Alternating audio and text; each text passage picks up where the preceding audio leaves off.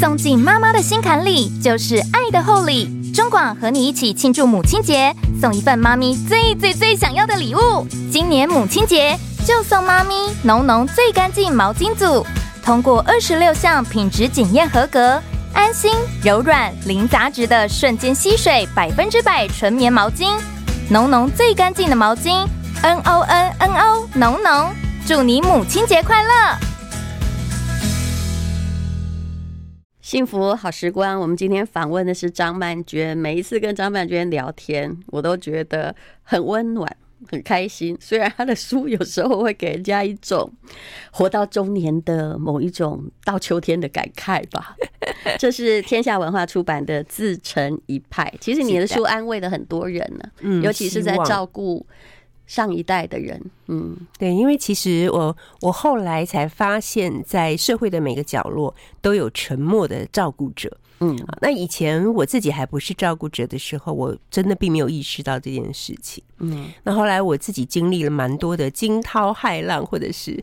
痛苦的时光，嗯，那我有时候去医院，我就发现呢，以前在医院里面看到的是病人居多，嗯，现在在医院里面看到的是老人居多，嗯，然后每个老人的身边呢，都会有照顾者。嗯，那有一些他是委托给外籍看护来照顾，是，但是总也是会有一些你可以看得出来，他可能就是儿女啊，或者是媳妇啊，在老人的身边。那有时候我看到他们都有一个固定的装扮，通常这些人呢，都是会背一个双肩的背包背在背后，嗯、是。所有东西都放在里面，嗯，好，然后两个手要腾出来，因为他要推轮椅嘛，嗯，然后推轮椅的时候呢，他的背呢会。有一点往前面这样子弯，所以就是一种雨楼的姿态。嗯，他们的脸上其实都没有什么表情。嗯，如果你以为每个人看起来都很忧愁，那就错了。嗯，因为经过长时间的摧残，他们已经把自己啊从情绪里面抽离出来。是，所以他们脸上其实就是木然而已。嗯。没有太多的表情啊，就是推着老人去这里去那里，然后老人有时候坐在前面呢，就会发出呻吟声，有时候就会不耐烦的在那里开始骂那个照顾者，嗯，但是照顾者同样不用回应，就是这样子默默的推。有时候我甚至于可以从这些照顾者的反应去揣测，他是资深照顾者还是资浅照顾者？怎么说？因为如果是资浅照顾者的话，他很容易对于老人的情绪做出反应。啊，他会说：“妈，你不要这样啊！”真的，真的，就声音还会蛮高的，会听到他的说：“麦啊，那麦啊，那。”呃，对，你不要这样子吵啦，这样子。但如果是资深照顾者，那基本上呢，就是真的已经是完全木然。嗯，那每次看到这些木然的照顾者，其实我心里的感觉更更为伤痛。嗯，我在想说，到底他们经历了多少事啊？是。那根据我自己的照顾者的心得，我有时候都很想拦下一个照顾者，问他说：“你昨天晚上有睡觉吗？”你最近有好好吃饭吗？你还有工作吗？嗯，你的心事可以跟朋友说吗？嗯，我甚至想问他说：“你在做这些事的时候，嗯，你还能感受到爱吗？”对，啊，那我就觉得啊，好难过。你可能还还可以问更残忍的，嗯，你觉得你未来的梦想在哪里？对，你还有钱吗？是很实际啊，其实这些很可怕。嗯嗯，对。所以我后来才觉得，我要我必须，我觉得好像是上天给我的使命，就是。我既然这么清楚这些事，然后我又看到这么多的照顾者，我觉得我必须要写一本书，来让大家了解照顾是怎么一回事。嗯，所以那时候在二零一八年，我就出了第一本书，叫《我辈中人》。嗯，可是我其实出那一本书的时候，但如你知道吗？我这一辈子都是。小小心谨慎，是。但是我在出那本书的时候，我就觉得说，我不管了，我豁出去了，你们所有人都骂我好，没关系，你们就说我是一个不孝的人。其实我看来还是觉得蛮温柔婉约的，是啊，你离泼辣很远了，这样子哈。哎，对，然后我就我就觉得说，大家都说什么嗯。能够照顾父母就是你的福报啊！你要惜福啊！以前小时候父母亲是怎么照顾我们的？现在照顾他们是应该的，有什么好抱怨的？对不对？你有没有觉得讲风凉话真的很容易哦？当然，因为每个人遇到的状况不一样。没错，没错。对对，所以我就觉得好，我这一次我拼了。嗯，我觉得我不管你们对我的看法怎么样，你们要说张曼娟是个不孝的女儿，是社会的败类，我都没关系，我就是要替。照顾者发声，嗯，但是我真的没有想到这本书出来之后会引起这么大的回响，嗯，而且从这本书出来以后，现在已经没有什么人，嗯，敢在公开的地方说照顾父母是你的福报，像吴若权就跟我说：“你这句话说得很好，他也再也不要听到这一件事。啊”你知道他也是照顾二十七年，他真的是厉害，他是我的前辈、啊，是他把他的青春啊，哈，就是、嗯、呃，可以用来自主家庭或者是做什么的时间，其实所有的主轴都放在妈妈身上。对，嗯，是啊，对，所以我觉得这些照顾者的心情。呃，如果你不是照顾者的时候，你是完全不会知道的。嗯，那我开始写这一系列的文章，有时候就碰到一些资资浅照顾者，他们就跟我说：“安、嗯、君老师，我今年才开始当一个照顾者。”是，他说我忽然把你说的话都听明白了。是，以前他说我真的不是很了解你所说的那种心情，嗯、但我现在都知道了。而我最大的恐惧是，我不知道自己还可以撑多久。是。其实一个人哦，如果感觉前面没有光，他自己会精神分裂。嗯、对呀、啊，他撑不了多久。没错，没错。那在照顾这件事情里面呢，我觉得最有趣的事情就是，他跟生了几个孩子其实没有什么太大的关系。是我常常发现呢，一一旦发生了照顾这件事，其实就表示这个家庭出现了变故。对，那变故一发生的时候，通常呢，子女的反应会有三种。嗯，第一种就是立刻出来站在第一线，是好。那另外就是愿意站在第二线去帮忙，对。还有一种就是永远都不出现，对，就是你所谓的天边孝子啊。嗯、呃，对，那个住的比较远的容易当天边孝子了。嗯嗯，其实呢，我是觉得跟住的远或近。没有太大关系，跟有没有结婚也没有太大关系，嗯，而是跟他们和父母的缘分，还有他们自己怎么样看待自己有关系。是，像我这几年照顾父母亲，因为我我们就是住在一个有电梯的。那个大厦里面嘛，哦，对，所以常常在电梯里进进出出啊，邻居都会看到嘛。嗯，那刚开始的时候，我父亲跟我母亲的状况真的是挺不好的。嗯，然后在电梯里面遇到那些邻居，都会啊，就是对对我表示同情这样子。嗯，那现在过了两三年、七五六年，因为现在我已经照顾到八年了嘛。嗯，那父母亲的身体状况越来越好了。嗯。那在电梯里面，邻居也都会看到，嗯，所以有时候我在搭电梯的时候，你的越来越好是指物质上的身体状，就是身体对身体状况越来越好，看起来气色不错，对，而且他们精神状况也稳定。嗯，那像我母亲，她除了有失智之外呢，她还有那个 Parkinson，嗯，那我就一直带她去运动，嗯，所以她现在 Parkinson 也好，也没什么症状，就整个整体状况很好。然后那个邻居就会跟我说：“哎呀，不容易啊，张老师，我们看到老人都是不好，然后更不好。”嗯，我还真没看过老人不好之后还越来越好。嗯，你真的太会照顾了，这样。嗯，那他下了，他出了电梯，我就在想说，是我太会照顾吗？不是，其实我觉得我并不是因为太会照顾，所以才当一个照顾者，而是因为我愿意承担，所以我才当了一个照顾者。我才变得会照顾，因为你愿意承担，然后你就觉得，那我要去找出方法，是看怎么样可以让他们的状况变得更好嘛。嗯，所以这主要不是来自于会不会照顾，嗯，而是来自于你愿不愿承担啊。可是这问题是，他们被你照顾越来越好，那你自己如何？我自己当然就是越来越不好，所以这才是一个主要的问题。对，所以我觉得照顾者真的就是牺牲哎、欸，因为我最近听到越来越多。的朋友跟我说，照顾完了以后，女生啦，都乳癌啊，是。好几个。是。我前几天在办一个台北场的签书会，他自己的压抑，他自己的痛苦，他没有办法抒发。对，有一个女生就跑过来跟我讲，她说她当照顾者已经十几年了，然后她说，首先是照顾妈妈，嗯，然后照顾了几年之后，她就得了乳癌，嗯，然后乳癌蛮严重的，她就切掉了一边的乳房。然后跟他交往十年的男朋友就抛弃他，嗯，然后接着妈妈就过世了，嗯，然后现在爸爸也生病了，嗯，他一边讲一边哭，害我也很想哭，我就觉得，我我想说，我能给他什么帮助呢？我能告诉他什么事呢？他应该也有兄弟姐妹，只是他的个性就是站出来承担，对啊，所以所以我就觉得，其实照顾者真的不是一件容易的事，绝对不是说，哎呀，照顾者很辛苦了。哦，你累了，这样子就就好了。就是其实照顾者是拿命在照顾。我有时候有一个呃照顾者觉得很鲜活的譬喻，我说照顾者呢就是背着炸弹在拆炸弹的人，是，所以真的是随时你自己身上的炸弹都会引爆，哎，是，所以这就是照顾者的真相，是。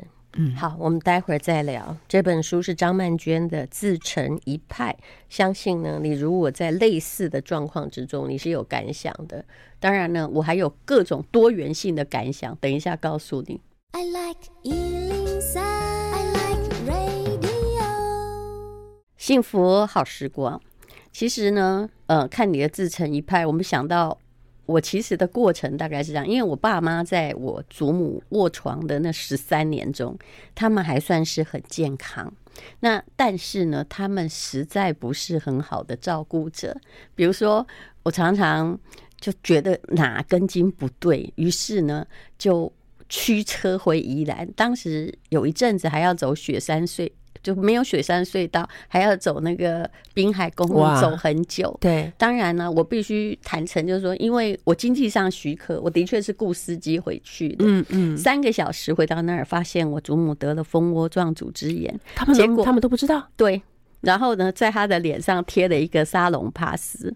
所以为什么当时在我小孩出生的时候，我回宜兰去开那个小熊书房餐厅，那个是真的跟我祖母两个人相对，因为他已经老年痴呆无言，所以我一边在照顾他，一边出去看土地，这件事还挺，就你自己在找乐子。所以我就想说，哎，在那边如果有一个什么样的东西的话，那我顺便就是回来的时候啊，就可以照顾得到，因为。我的父母没办法，所以我就请了一个越级的看护，嗯，而且他真的做得很好。那主要其实这个这个状况之前我已经说过，是我祖母是一个好病人，他就是慢慢慢慢退化，然后到最后他就会唱童日本童谣，都回到小学时代，他不会跟外界交谈，他最后一个忘记的人就是我。然后后来就很像植物人这样，又躺了五年，整个血液报告正常。啊，就是无病无痛。哇！可是这个过程之中，也让我思考到一件事情。但现在是后来，我妈妈是她一发现就是肺癌第四期。其实那个。那一年之间，我妈脾气比较刚烈，所以呃，那一年之间，其实我爸爸哈也都被整得差不多。我觉得我那时候担心出事的是我爸爸啊，因为他会一直对我爸发脾气。那我爸爸也是在默默忍耐。然后后来妈妈过世之后，像我爸爸最近问题也是挺大，但是我我觉得哈，你刚刚讲的对，就是你要不要承担？我弟弟呢，其实他真是个好弟弟，他比我早退休嘛。他五十几岁，科技公司就退休了。于是呢，他跟我弟媳妇就回去住宜兰，但他们住在我的房子里，他们就承担了下来。那我这时候就很明白，我要遵守天外孝女的道德。不要在那边指手画脚的，对不对？是，也永远不要因为他最近状况有什么问题，然后就跟他说：“你怎么不带他去看医生？你怎么照顾的？”对，这样永远不要这么说，因为你不在他旁边，他们两个可以承担。我真心觉得非常了不起，非常感恩的。对，有时候我还跟我那个弟媳妇说：“你不要被他拖垮，如果真的万一怎样，我们来找一个。”状况很好的安养机构，那他在那里也会有朋友。那可是你知道，我弟媳妇都说目前也还好，我就把他当小孩，就是一派好人，你知道吗？真的很感人呢，太难得了。对，就是我觉得我是算是一个一个人中年活到现在，你。这样已经算是幸运者，但我知道照顾这件事情很可怕，因为照顾孩子他是有好的希望，照顾老人是没有的，他几乎就是精神状况哈，就是一定，其实肉体在衰老，精神状况一定是在每下愈况，只是看你控制到什么地步，不要让他还急剧下滑而已。是啊，没错，因为照顾小孩呢，其实是听你的，对不对？对，但照顾老人呢，是听他的。对不对？他不听你的嘛，你还得听他的嘛。嗯，所以是照顾小孩是你的意志在运行，照顾老人的时候是父母的意志在运运行。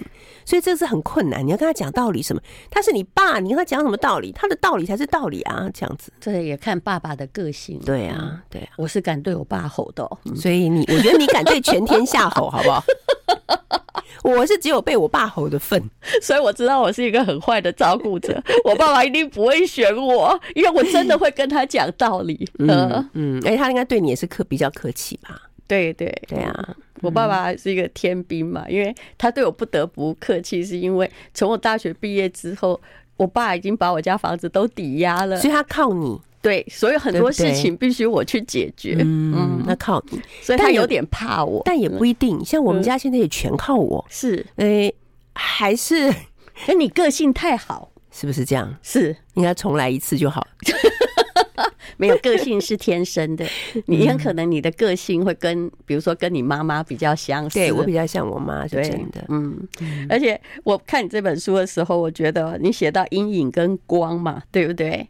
我觉得说，我我有时候在想，你看，当我们不是别人的时候，我们不可能真正设身处地了解别人。我常常在想，如果我是张曼娟，她长那么高，呵，你谁欺负我，我一拳打死你。结果你从小是被欺负的，对，我从小被霸凌的。小时候被霸凌，我觉得还有可能啦，因为但是我还是认为这个跟我的家庭教育是有点关系的。因为我们从小的时候，父母亲很少称赞我们，嗯，就常告诉我们说你这里不好，嗯，你那里不好，嗯。然后我记得我念国中的时候，我们班有两，我就我跟另外一个同学，我们两个人永远都是他倒数第一，我倒数第二，要不然就是我倒数第一，他倒数第二，嗯。那有一次我们在考联考的时候，我们这么聪明，我现在觉得觉得不可思议。因为我的成绩很差，然后呢，因为我数理很差，数理很差就都很差。嗯，然后我去我们去考试，两个妈妈就遇到了嘛。嗯，然后我妈妈就对那个同学的妈妈说：“哎，我女儿真的不行。嗯，啊，就是又懒惰又不用功，然后这边找不到什么长处。然后呢，我的那个同学妈妈就说：‘哎，我女儿不一样哦。嗯，我女儿很聪明的哦。嗯，我女儿虽然现在成绩也许不是那么好，但我相信她将来一定会很好的。’我女儿又聪明啊，然后又又什么勤劳，又什么讲一大堆，然后我妈就很震撼。两种极端的那种，我们两个女儿不是差不多吗？是，为什么？为什么我女儿在我的眼中一无是处？可是这另外一个女儿在她妈妈的眼中却都是亮点，这样是不是？我妈回来后就跟我讲这件事情，她说她太震撼了。我就说，所以呀，妈，你想想看哦，当妈妈都说女儿很差，全世界还会有谁认为这个女儿是好的？是。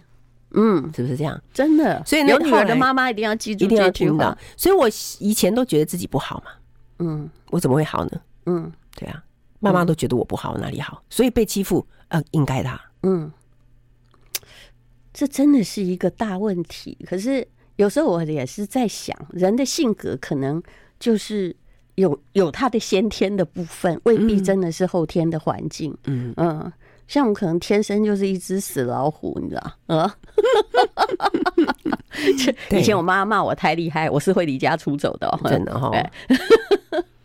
好，我们等一下再来聊哦。这个就是说，嗯，其实我其实觉得你能够写这样一本书，能够回顾自己遇过的所有的现象，还有现在正在遭遇的事情，对很多人是一种解脱。嗯。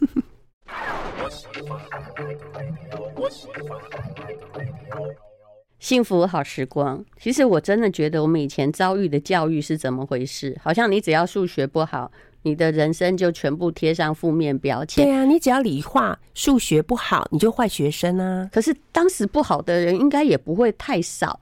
然后。可是现在不是这样，我家小孩理化数学也很不好，可是我觉得他每天高高兴兴上学去。对啊，现在我很羡慕他哎。我们以前不是这样，我们以前每次是很悲惨的，好像带着一个羞耻圈去上学。嗯、对，我后来回想以前的气氛，的确是如此。就是说，如果你成绩都很好，像其实我是一个捣蛋鬼，但是你会被原谅。呃，大家会觉得没关系，放他一条路。可是如果你真的成绩不好，你不是在外面哈拿着椅子在那里蹲，有没有？或者就是大家不认为，就说这个可能你本身就对那里没兴趣，他会觉得你是不努力，对，觉得不努力。可是其实可能我们是没天分，嗯、对，就比如说你对于语文的天分，谁都没有办法，就是去。你你这种的小孩现在是会被接受的哦，对啊，因为现在是优势培养嘛，而且现在不是嘛，现在不会留级哈，你想要零分被留级还不容易，没错。但但是在以前，就是你只要那有一个东西特别的不好，连六十分都考不到，对，那当时就是一个大的压力，就是全班平均成绩要拿来比赛，对你就会被老师视为眼中钉，因为拖累了全班的成绩啊，对不对？所以你知道吗？淡如，你那不能想象我们这种坏学生。我那时候要考，一点都不坏。我要考那个高中联考的时候啊，嗯，我们班的老师导师呢，他他不是要发那个报名表吗？嗯，他全班很多人都发了，他没发给我哎、欸。啊，然后我回家就我妈就问我说：“今天不是要领报名表吗？”嗯，然后我就说。哎，老师说他没有，他他没有给我。我妈说你明天去跟老师要，我就去跟老师要。老师就说：“哎呀，嗯，张曼娟，我觉得你爸妈赚钱也不容易，你就不要浪费他们的钱了，你就不用领了。”这样，我就回家跟我妈讲，我妈就很生气，我妈就说：“你去跟老师说。”我妈说她愿意浪费这个钱。我心想说：“哦，所以妈妈也知道我考不上。” 对，所以我们以前是，是太奇怪了吧？我们以前是会这样子被歧视的。如果我们的成绩不够好的话，嗯，所以我觉得我还有就是我们都是体罚啊，你一定没有被体罚过。你知道我们以前每天早晨去的时候，第一件事情就是发数学考卷，嗯，六十分以上不用被打，六十分以下少一分打一下。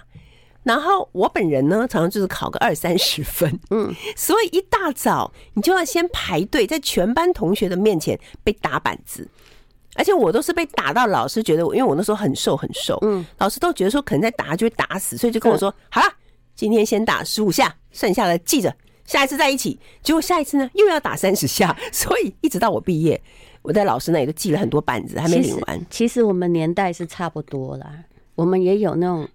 一百分哈，少一分打一下的，真假？我曾经考九十八分被打两下，我以为你这种好学生是不会有机会被体罚的呢。呃，九十八分两下，但后面可能有被打八十下，所以就我 就我比较之下，你会觉得说，哎，好像还好嘛。可是。其实我有深切的反省过，这种教育真的是挺可怕的，很可怕。凭什么一个人要是每一科都会呢？对啊，对不对？对，而且为什么一大早我才刚起床，我走到学校就先领板子呢？嗯，你说这对我接下来这一天 什么感受？我也觉得这真的是一件很恐怖的一件事。还有。以前的那个时代，大家都要留那种可可怕的那叫什么头啊？西瓜皮，对，西瓜皮。然后只要耳耳上两公分或耳上一公分，对，然后连自然卷都要被怀疑，对不对？然后少了一点点就被放在。我其实到现在也还记得，在北一女的门口，有一天那个教官就得了什么那个，他就突然觉得要检查仪容，于是他就叫了一个。就是拿了一把剪刀，弄了一个椅子，就在校门口看哪个同学头发超粗了，他就现场剪。哦，所以其实我们是在同一个时代长大，但是比较大的差别是，我的升学压力没那么大，是因为我在乡下学校，我们以前没有能力分班，竞争没那么激烈，大家那个国中毕业去当女工的很多。嗯，哎，可是你又刚好是你们的同才里面成绩好、表现比较优异的，所以。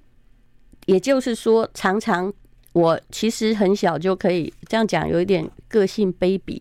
我知道我会被原谅，嗯，就是因为你的表现好，对，你知道你会被原谅，我也会无故逃学哦。但是我会知道被原谅，然后到最后，哎，我有遇到理解我的老师，他说：“跟他说，我们班如果有个同学哈，每天都在课本上画图，或你讲的时候他在看天花板，你不要理他，他自己会考好的。”所以，我其实后来非常感谢那个老师，嗯，因为我的过动症其实是挺严重，嗯，但是我自己会回来把它考好。对啊，但是你知道，我刚好就是回来也考不好的那种，就这个这种就是会一直被牺牲。可是还好，你后来自己发现了你的语文天分呢，我就去念了中文系啊。对，你大概只能念这个系吧？没错。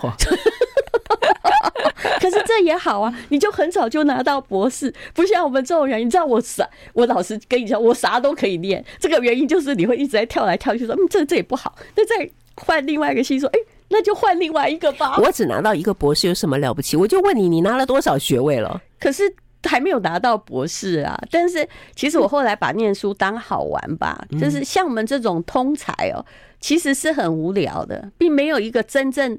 完全就是超乎寻常的天分，所以你每天跳来跳去，还好这个世界朝向多元化，不然怎么办呢？其实还好哈，现在是一个，其实我非常感谢商业，否则如果像以前大家都要去当老师或考公务员的时时代啊，就算我考得上公务员或考得上老师，你觉得我的悲惨下场会如何？我一定跟每个人都处不来啊！对啊，所以你看，你还是靠着你自己。我觉得还是因为你自己的表现很优异嘛，所以你就靠着你自己去为自己闯出了一条道路，属于你自己的道路，你就自成一派啊，不是吗？对对，没错，就刚好符合你这个自成一派。其实我觉得自成一派是人生很美好的一种感觉嘛，对不对？嗯，好，但是就无论如何，其实《自成一派》这本书读起来，还是觉得说你会看见人生的很多种面相啊。有些是你以前遇过的，有些是你将来就是会遇到的。其实不管你怎么样自成一派，那人生的生老病死，这你永远逃不过，而且一种人一款命。嗯，没错，没错。I like 103，I like radio，幸福好时光，好。自成一派里面呢，也写了张曼娟的照顾心情，也写了她在这个校园里面过去的回忆中发生的事情。你有写到一个中风的老师，那是后来你妈妈得了这个那个帕金森，帕金森的老师之后，对，然后你再追忆起，哎。之前校园里面也有一个这样的，我才明白原来他是 Parkinson，因为他就是一个老先生，然后每次衣服都穿的不整齐，走路的时候呢，他的脚永远都在地上拖拖拖拖拖拖拖。那刚开始的时候，我们那些十几岁的男生皮的要命，每次都很喜欢笑他，嗯。啊，然后他也常会走错教室哦。他有时候走错教室，他好像也无法分辨，他就从包包里拿出课本开始上课。是，所以其实上他的课还常念同样一页，对不对？所以其实他上课是大家都没有在听的啦，就同学想干嘛就干嘛，在教室里跳进跳出，反正他也看不到，他想好像只能看到自己的五十公尺以内的感觉。但是后来慢慢的，我们就晓得说，哦，原来他其实还有一个很小的孩子，然后我们就知道说他的生活其实非常的辛苦，所以他是很早就已经出现问题的。他应该是那几年才出现问题。他的小，他们就说他小孩可能才上小学什么的。天哪！所以我们就我们就猜想他应该也是那种，就是四九年来台湾啊，是，是，然后等了好几年，发现回不去了，然后就在这里结婚了，生了孩子。可他的身体状况也不好，只能勉强在学校里面教书混口饭吃。所以同突然之间，好像同学们就 有一点理解他，嗯，然后就开始会去学校找他，嗯，每次到了那个该上课的时间，老师没有出现，就几个男生就会出去满校园把他拎回来，这样子，嗯。那我那时候不知道他帮老师维持那个工作，对，然后也不告发他说你到底在教什么，不会，不会，你看，对。那我我那时候在教室里面就看那几个很皮的男生呢，把老师拎回来的瞬间，我就突然间觉得哇。他们好帅哦，这是人性的光辉，是人性的光辉。但是我还是不知道他怎么了，直到我妈妈呃被医生确诊有轻微的帕金森，嗯，走路的时候在地上拖拖拖。是，那我刚开始不知道嘛，我每次跟他说：“妈，你走路把脚抬起来，你不要用脚在地上这样子搓搓搓，你这样子搓怎么能好好走路？你又很容易摔跤。”他就说：“有啊，我有抬呀。”我说：“你就是没抬呀。”后来我带他去看医生。医生检测之后跟我说：“啊，妈妈其实有轻微的帕金森哦，所以他是抬不起来，他抬不起来。后来我才知道，然后我就到处去找，怎么样可以让他比较能够行动的更稳定。嗯，后来我就发现去做运动是很好的方式，嗯，也发现有一些保养品可能对他有蛮大的帮助。嗯，所以我就想尽一切办法去做这些事情，保健品吧？对对对，保健品对。”然后我就想尽一切办法，把所有我认为可能可以对他好的，通通都带给他。当然，就是要带妈妈去做运动这件事情，其实也是会蛮花费我的时间呢。嗯，但是我心想说，没关系，我是照顾者嘛，我就在我的行事历上把爸爸妈妈必须要做的事情一样一样都先记下来。嗯，剩余的时间才是我自己去安排我自己的时间。不过他做运动的时候，你是不是也顺便在做运动？还是其实有困难？他在做运动的时候，我是帮他找那个一对一的教练啊，所以就是带他做运动，然后我后来就给了自己一个安排。妈妈做运动的那天上午，嗯，我一定晚上也要去做我自己的运动，所以我也去找了一个教练，也是一对一的来做运动。嗯，那我现在的对待自己的方式，就是当我为父母亲付出很多的时候，我也要好好对待自己。对呀，不然你垮了怎么办？对呀，我常常就是我们之前有说过的，照顾者常常先垮，没错，不是年纪的问题啊，不是不是，因为你看，呃。虽然他们也八九十，可是照顾者差不多啊，也都是到五六十了。没错，没错。其实我们就是像我第一次发觉说，哇，原来照顾不是我所想的那件事情。是那时候我妈妈状况比较严重，然后她喜欢泡澡嘛，嗯，然后在泡澡的时候，我要弯下腰把她从澡盆里面拉起来，那时候我是完全做不到。嗯，因为他泡澡，他很松软，嗯，他自己起不来，然后你要去把他抱起来，他身上又没有穿衣服，没办法拉嘛，是，你要整个用你自己去把他抱起来，那个瞬间，我记得第一次我抱他，抱了大概十分钟，我抱不起来，我就坐在叠坐在那个浴缸旁边哭，怎么办？怎么办？这样子，但是我就我就意识到说，哇，照顾真的不是我们所想象的事情，是，对，就他有太多你出乎意料之外的细节，会让你。不知道该如何是好。其实一个人的能力根本没有办法照顾两个老人，没有办法。通常就是一比一点五嘛。嗯，所以其实，在我们家里应该要有三个照顾人力才是刚好的。可是你现在就是我是一在家，还好还有一个外籍看护。对，你有没有发现那个外籍看护哦？只要他不管发生任何事情或什么到期呀，一回去呀，只要回去三天，我所有的朋友哈都。陷入一种非常慌张的状态。没错，我们家外籍看护准备要回乡探亲一个月了。哈，我就在这边抓了蛋，而且中间又不是像说可以找个候补的人来嘛，也没有。对，那你就剩下你自己一个人。对，嗯、可怕吧？那这状况是不是要用一个台籍的？就虽然它比较昂贵，但是找一个人力来补，还是必须。这一个月你大概就完蛋了，就完了，没错，就完了。嗯、对，嗯，好，其实这就是。目前面临的状况哦，不管怎么样，任何老龄化的社会是一定要就是啊，用很好的心态还有方法来解决这些问题。虽然终究是无可全面解决的，嗯，但是有时候解决就是在就是我们的观念上吧。我我也曾经看过，其实很多的家庭，在我看来是应该要去安养机构，而且他也找得到，但是家里的人是因为比如说啊。呃大哥说：“这样让他去别的地方，会人家会说我不孝，于是他就留在家里。其实有时候对大家都不好。对呀、啊，所以我觉得照顾者还是要有应该有的智慧啦，一起加油吧。”嗯。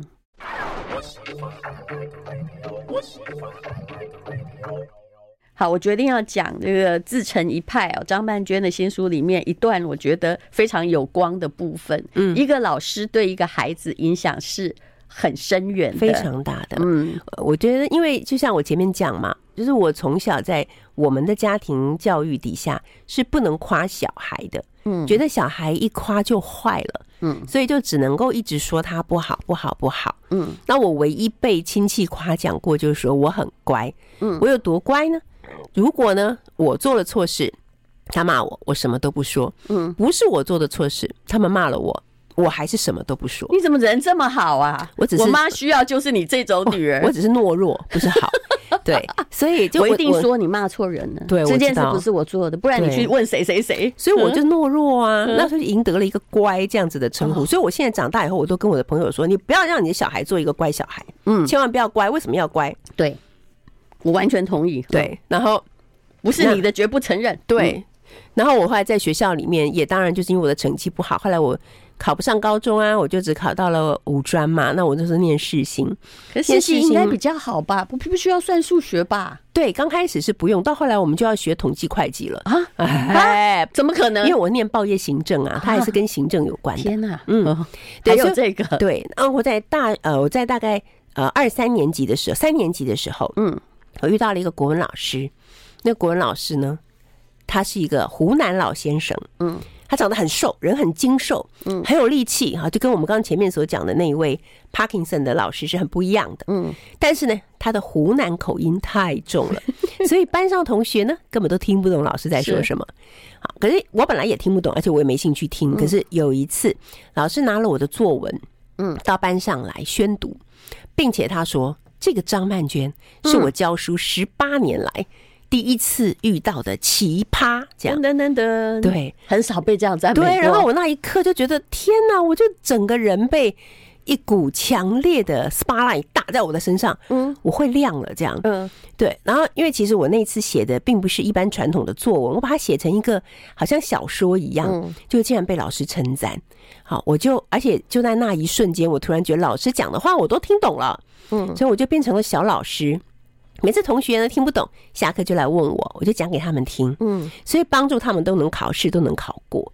那我就越来越有自信心啦。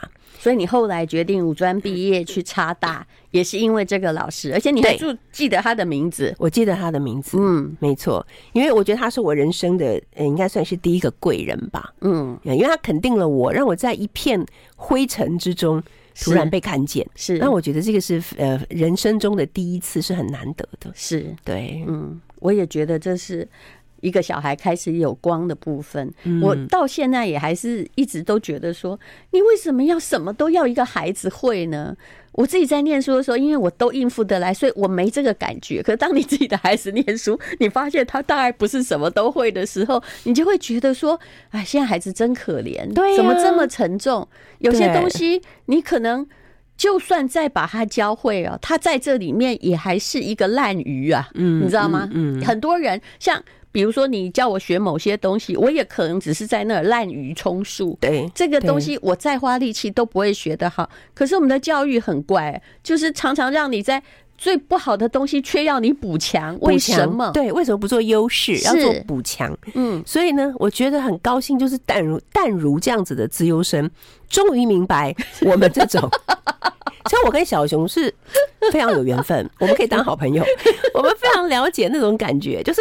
在一个所有的人都要求你每一个科目都要很好的情况下，我们就是做不到啊。可是我真是一个不错的妈，你是一个很棒的妈妈。因为因为这个那个呃，有人问他说：“你知道你妈妈以前成绩怎样吗？”对，你知道小熊是怎样回答的？他说他以前应该已经也是很差，跟我一样吧。你看我都没有分辨呢。你看啊，而且呢，呃，就是我们家不管考任何成绩都可以放在我一律。脸色不动的签名，因为我知道，任何一个每一个孩子身上都有光，那是上帝的光，他一定会将来在某一个地方发光，只是他现在还没找到。他为什么什么东西都要很强？那昨天晚上他他要睡觉的时候，我现在发现就是青少年很难搞啊，有时候他就故意有没有？他现在他现在尤其是女性，她在一个反抗妈妈的时期，对对对不对？然后就好像十四五岁的。男生的话，他就会反抗爸爸时期。到现在晚上，我都很低声下气的说：“那你需不需要我帮你按摩？”结果我们最近就建立了一个用香精油按摩。我昨天帮他按摩的时候，睡前都会帮他按摩十分钟。不管我在工作或在录音什么，他就把我叫出来帮他按摩的时候，然后按摩完，你知道，他昨天说了一句话，我觉得很感动。他说。妈妈，我真是个很幸福的孩子哦，这样就好了，不是吗？真的啊，对，免得这样非常好。我花了很大力气，然后我要求你的成绩，让你以后来恨我。对啊，真没有那个必要哎，真的。真的，所以你真的做的很好。所以你看他精神很正常，对不对？对，对他是个很快乐的孩子。老师跟我约谈说有某个科目哈，他没有办法，我就跟他说你释怀。哦，他们全部人都跌倒了。他说：“哎，我们从来教学到现在没有见过这种家长，没有一个见过一个家长说你释怀。”我说：“因为我相信他别的地方会有长处。嗯嗯，为什么要什么都会？你后来有用到数学吗？没有。”我真的跟你说，连投资理财都用不到，真的吗？数学，你相信我？嗯，我专门会教数学不好的人理财，是哦，太好了。所以你不需要，其实语文逻辑本身就是一个非常强烈的才能。嗯嗯嗯，但但逻辑不好，的确是处理不好事情。真的，没错。你的文章可以写的那么好。表示你的逻辑还不强啊！谢谢，你只是受不了抽象符号。没错，对，你太了解我了。好，那请大家来看一下啊，张曼娟的书，我相信你会很有感想。这是天下文化自成一派，谢谢大家，谢谢丹如，谢谢大家。